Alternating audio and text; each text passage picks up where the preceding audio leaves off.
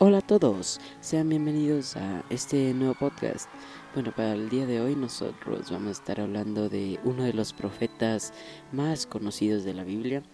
Pero antes de eso les quería decir que por favor alisten sus Biblias y su corazón porque eh, hoy Dios tiene un gran mensaje para ti. Entonces, ¿qué les parece si comenzamos? Pero les quería pedir disculpas ya que en el podcast anterior no me di cuenta que el audio estaba un poco raro y no se escuchaba tan bien la voz. Espero que en este caso ya mejore y, y comencemos.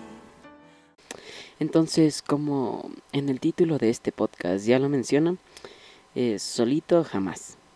Para empezar pido que ustedes o ahí donde estén, eh, si quieren pueden leer y toda esta lección se va a estar basando en Primera de Reyes 17 del 4 al 6, que nos dice, beberás del arroyo y, y yo he mandado a los cuervos que te den allí de comer. Y él fue e hizo conforme a la palabra de Jehová y los cuervos le traían pan y carne por la mañana, y pan y carne por la tarde, y bebía del arroyo. Más o menos creo que con esto ya les di diferentes pistas para que ustedes ya puedan estar ya pensando más o menos de qué se trata esta lección, ¿no? Y este podcast en específico. Entonces, em, la historia del ministerio de Elías comienza con, o sea, con las contradicciones con el rey Acab. Elías aparece de repente en la Biblia, realiza un discurso y entonces desaparece. Mientras que el rey Acab se queda pensando en los, o sea, los años sin lluvia que le vendrán por delante. Tal vez este comienzo tan valeroso haya sido por la razón que Elías terminó siendo uno de los profetas más conocidos de la Biblia, ¿no es cierto? O que quizás se debió a que al final de su ministerio, de su ministerio, perdón, entre el pueblo de Israel fue llevado al cielo directamente, sin pasar por la tumba o por la muerte. Pero, quién sabe, ¿no? Eh, pero la historia de Elías es increíble. Eh, no solamente podemos comprender que Dios lo cuidó de maneras tan impresionantes, sino que también Elías obedeció a Dios, así como tú y yo podemos obedecerlo eh, también, aun cuando nuestra propia vida esté en juego. Pero existió solamente una ocasión en la vida de Elías en la cual él se entregó a, sus temores internos y huyó de la obra de, que Dios tenía para él. Elías era un ser humano común, igual como tú o yo, con la misma naturaleza que nosotros tenemos. Eh, si quieren pueden leer Santiago 5.17 que apoyará mucho más de esto. Pero sin embargo él prefirió ir en contra de la mayoría del pueblo que adoraba a los ídolos y permaneció firme en lo que él creía. Él, a pesar de que eh, él era la minoría, él sabía que iba a ser la, que es la mayoría estando con Cristo. Terrenalmente él no le importó que el resto le viera eh, descolado del grupo o que le vieran diferente o raro por no tener las mismas ideologías y perspectivas. Él siempre puso a Dios en primer lugar y es la lección que hoy nos vamos a llevar. Y casi acabó siendo asesinado por ello. Fue perseguido muchas veces, pero Dios siempre cuidó a, su siervo y siempre te cuidará a ti y a mí. En todos, en todos eh, los tiempos, muchos han tratado de que porque Dios protege a algunas personas y permite que otras vivan tragedias. Eh, eso creo que no solo eh, ustedes han preguntado, se preguntan la mayoría de gente, ¿por qué si ese hermano era tan consagrado a Dios, por qué le pasó tal cosa? ¿O por qué a mí me pasan tragedias y al otro Dios lo bendice aún de la manera que se comporta? O las diferencias que existen entre nosotros, la sociedad. Pero de cierta manera, esta lección pone la cuestión sobre la mesa para que sea nuevamente discutido. Y terminaremos sabiendo por qué Elías fue protegido en esa ocasión.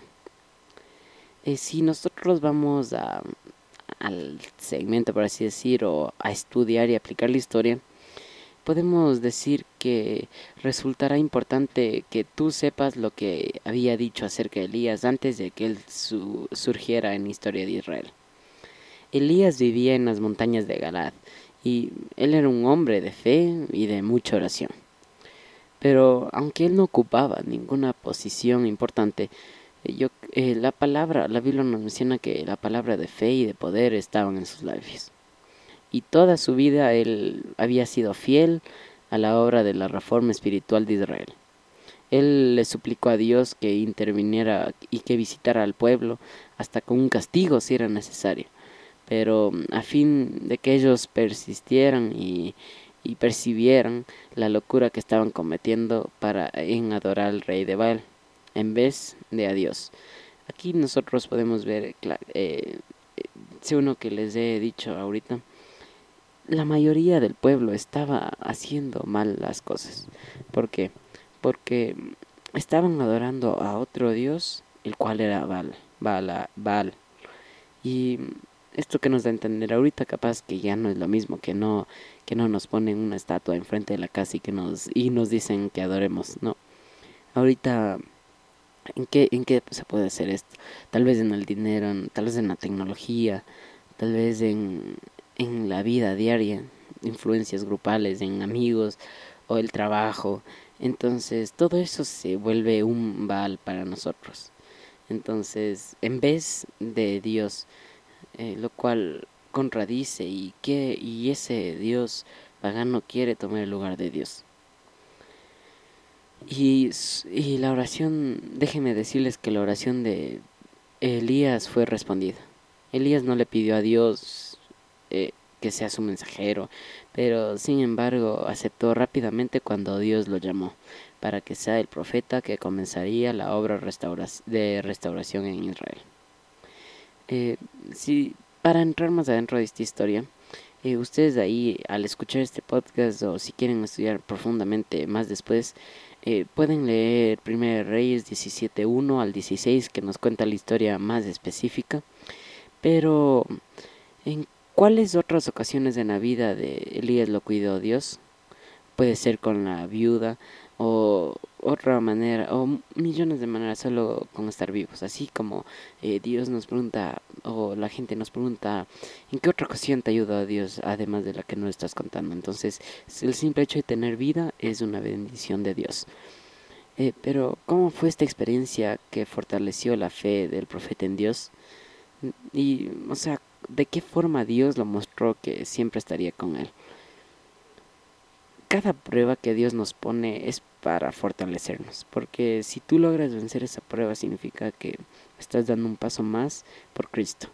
Y esa es la forma que Dios mostró que siempre estaría con él, al mandarle los cuervos o a, dar, a simplemente darle el hecho que esté vivo y que nunca lo desampararía pero todavía realiza estas cosas Dios en este tipo de en los tiempos modernos que hoy vivimos. Eso es lo que la mayoría eh, piensa no o sea Dios sigue haciendo este tipo de milagros. Claro que sí. Hoy nomás hoy sábado estamos viendo que el misionero de las misiones de cómo un señor en España tuvo su oración respondida a problemas financieros. Tal vez tú que estás escuchando tengas problemas financieros, tengas problemas familiares, tengas problemas, no sé, eh, sociales eh, o culturales, pero ese él nos da su testimonio que Dios respondió a su oración. Él solo tuvo que tener fe y haber entendido que Dios guiará su vida. ¿Qué, qué les parece si continuamos en respecto a Elías?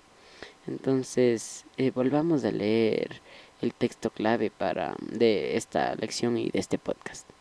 Beberás del arroyo y que yo te he mandado los cuervos que te den allí de comer. Y él fue e hizo conforme a la palabra de Jehová. Los cuervos le traían pan y carne por la mañana, y pan y carne por la tarde, y bebía del arroyo. Eh,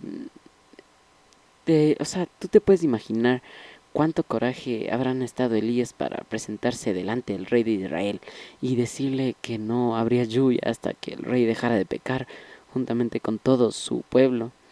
Entonces, imagínense esa magnitud de que eh, tú te presentaras hacia ahorita hacia la persona más poderosa del mundo y que le digas que deje de hacer lo que él ama y que influya a los otros para que dejen de hacer lo que ellos aman. Eso mm, creo que la mayoría no tendríamos agallas para hacerlo. Pero Elías hizo esto. El relato de Elías comienza en forma dramática súbita. ¿Por qué? Porque no hay ni introducción, no hay nada acerca del llamamiento del profeta, nada en cuanto a los comienzos de su vida. Simplemente se lo menciona por su nombre como uno de los habitantes de Galad y luego aparece delante del rey presentando su solemne mensaje de castigo venidero y ya.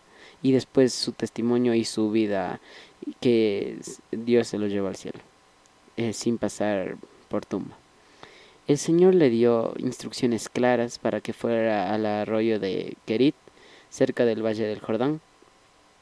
Aunque ahorita no se conoce esa ubicación exacta de ese arroyo, pero tal vez estaba en alguna tranquila hondonada muy lejos del bullicio mundanal. Además del agua del arroyo, Dios proveyó a Elías del alimento necesario, con los cuervos, un, o sea, un recurso increíble. Pero ya te imaginas a los pájaros llevándote pan y carne dos veces por día, que tú estés con una hambre fatal, vas y lo único que tienes es agua y te sientes en tu patio, en tu jardín o estés caminando y que veas que dos pájaros llegan y te traen pan y carne, eso es algo inimaginable. Pero mientras Israel se negaba a creer que estaba bajo los juicios divinos y sufría las consecuencias de sus malas acciones, el profeta, el profeta descansaba tranquilamente a la vera de un riachuelo y estaba siendo alimentado por los pájaros eh, obedientes, los cuales le traían alimento enviado por Dios de tarde y noche. Entonces, pero nadie fue capaz de encontrar a Elías en esos tiempos. Pero ¿habrá sido que Dios también lo volvió invisible? Si nos adelantamos más en cosas que en este podcast quería incluir que tal vez ustedes no sepan o eh, puntos claves que especificarán mucho más y les ambientizarán a ustedes, es que en la ciudad de Sarepta, a, donde el Señor mandó a Elías, ese fue el lugar, que fuera después de haber estado en el riachuelo de Kerit y que éste se secara, Elías fue sustentado por una viuda, como dije al inicio, que no era israelita. Difícilmente Acab lo podría estar buscando por allí. Pero la viuda demostró tener mucha fe en Dios cuando hizo que el profeta cuando hizo lo que Elías le había pedido, porque, o sea, eh, como nos dice, comió porque creyó en la promesa de Dios. Miles en torno, eh, miles en torno de ella, los que confiaban en Baal, morían de hambre. Encontró vida y bendiciones debido a su fe en Dios. El almacén de Dios nunca queda vacío. Recuérdense en esto. El Señor es la fuente de todas las bendiciones. Los que aprenden a confiar en Él aún en esta vida hallarán una plenitud de gozo y bendiciones que nunca podrán conocer los que desperdiciaran su gracia. Pero nosotros no vemos a Elías solamente en el Antiguo Testamento, ¿no es cierto? Porque también vemos que Pedro y Juan lo vieron durante la transfiguración en el Monte de las Olivas, pero conversando con Jesús. Elías no estaba solo. Junto a él apareció Moisés. Jesús le dijo a los discípulos que lo acompañaban que no le contaran a nadie acerca de este incidente hasta después de su muerte.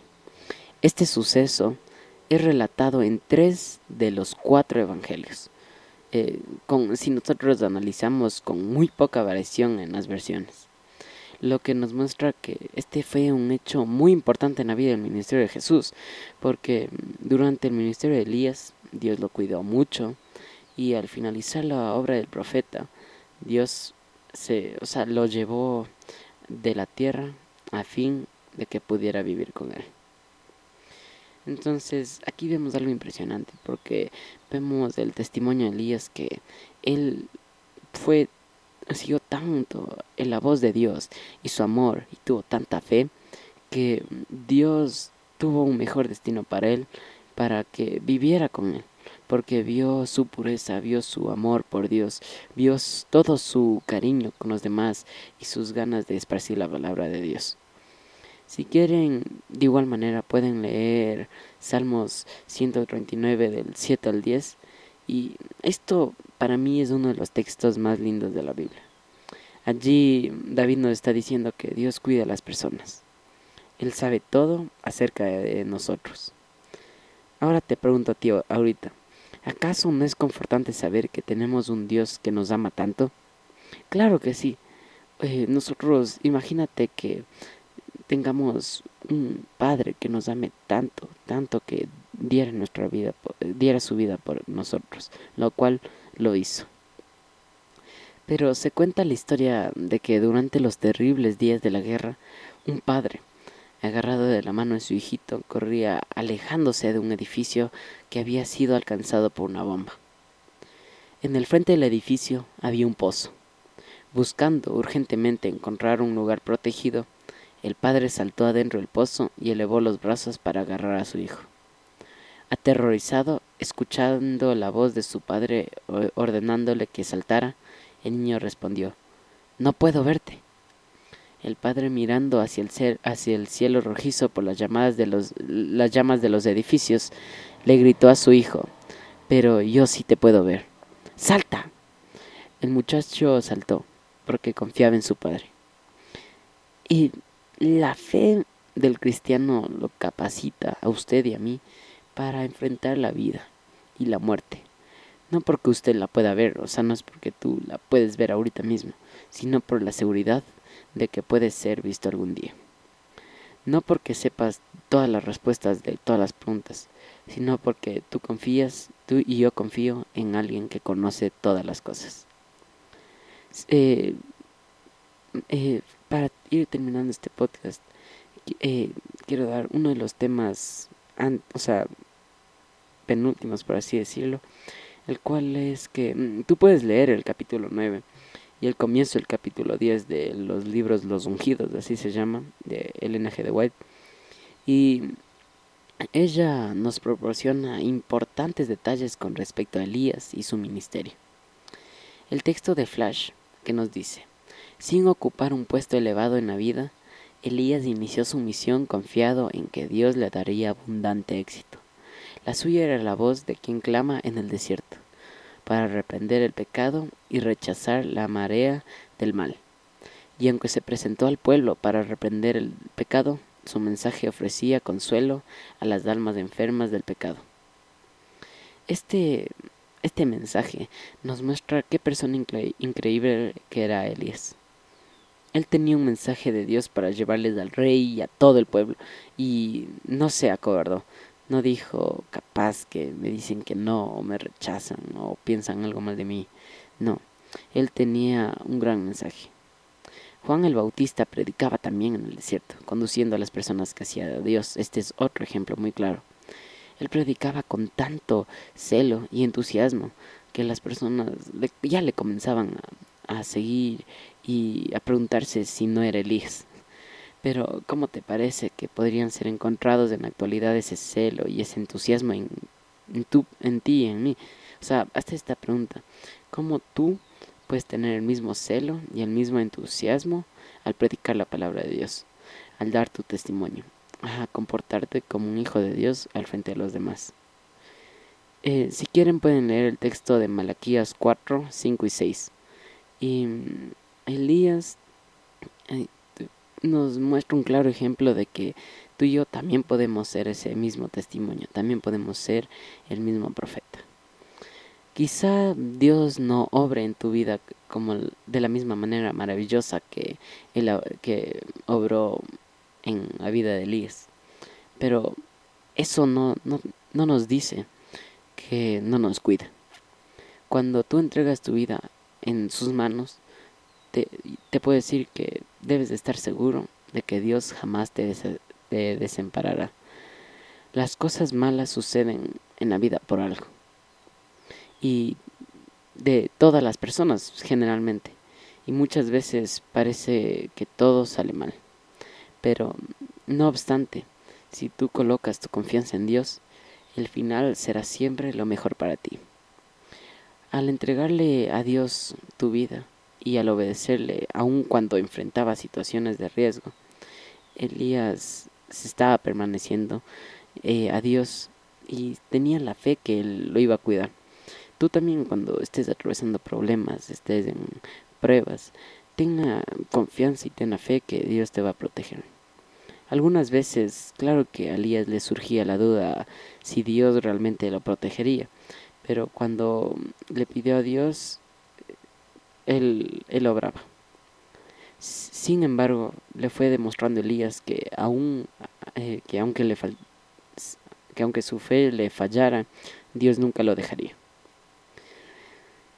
Em, querido oyente o eh, si estás escuchando este podcast, eh, si tú quieres dedicarle tu vida y yo quiero dedicarle mi vida a Dios a fin de que Él nos use como instrumentos suyos para llevar el mensaje, tal como Elías predicó, puede, puede parecernos algo peligroso y atemorizador porque ir a predicar frente a todos, tal vez en tu grupo de amigos, o publicar un mensaje de aliento en tus páginas web, tal vez no sea de tu agrado. Pero, sin embargo, mientras nos mantengamos a su lado, podemos quedarnos tranquilos y descansar en la seguridad de que Él nunca nos dejará y que al fin todo resultará bien. Esta podría ser la oración eh, para, para ustedes amigos, eh, que nos dice, en paz me acostaré y así mismo dormiré, porque solo tú, Jehová, me haces vivir confiado. Salmos 4.8. Eh, como podemos ver en el día de hoy, Dios nos da un gran mensaje del el profeta de Elías que no, no tengamos miedo en enfrentar las luchas de la mano de Dios, porque Él siempre nos dará ganar. Esto ha sido todo por hoy y espero que hayas aprendido muchas cosas y hayas reflexionado sobre tu vida y yo haya reflexionado sobre la mía. Así que te pido que nunca te olvides que Jesús te ama.